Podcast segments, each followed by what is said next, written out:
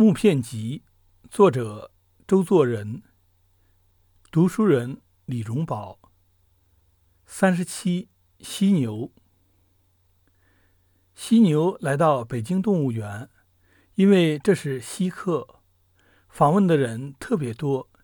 犀牛与象及河马都是厚皮动物，是古生物的近亲，所以样子都生得有点古怪。是值得一看的。不过看活的犀牛，有一件事要注意：它撒尿撒得极远，一不小心会被浇一身。犀牛不比河马，它在中国在记上往往常见，和象相提并论。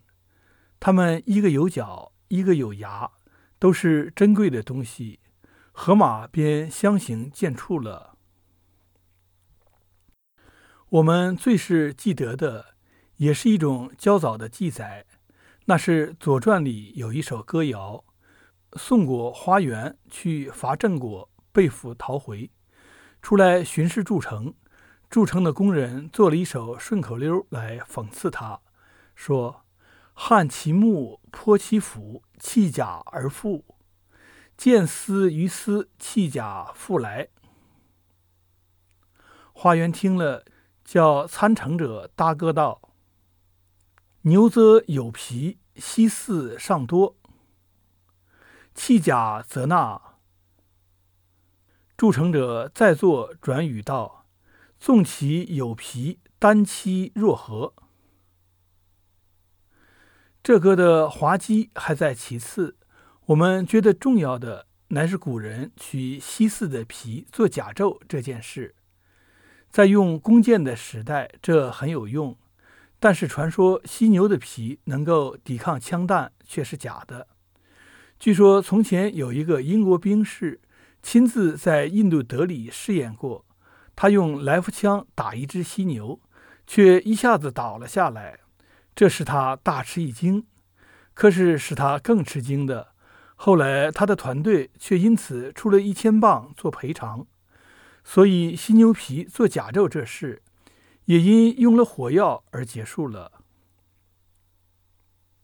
犀牛的皮见重于世，还有一件便因为它的角，这是能够解诸毒药，如鲍朴子所说，一只犀角在许多年前要卖一百英镑。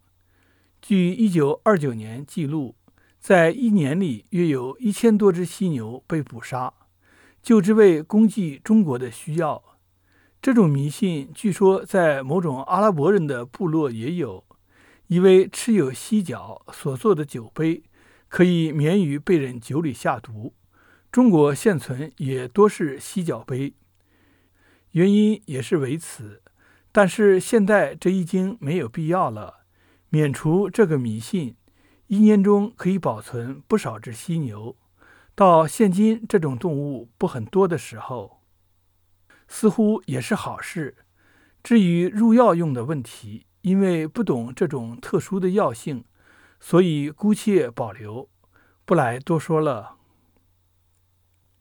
象在动物园中向来就多有，犀牛这回也来了，就只差河马了。希望它也能够光临。使得动物园更热闹一点。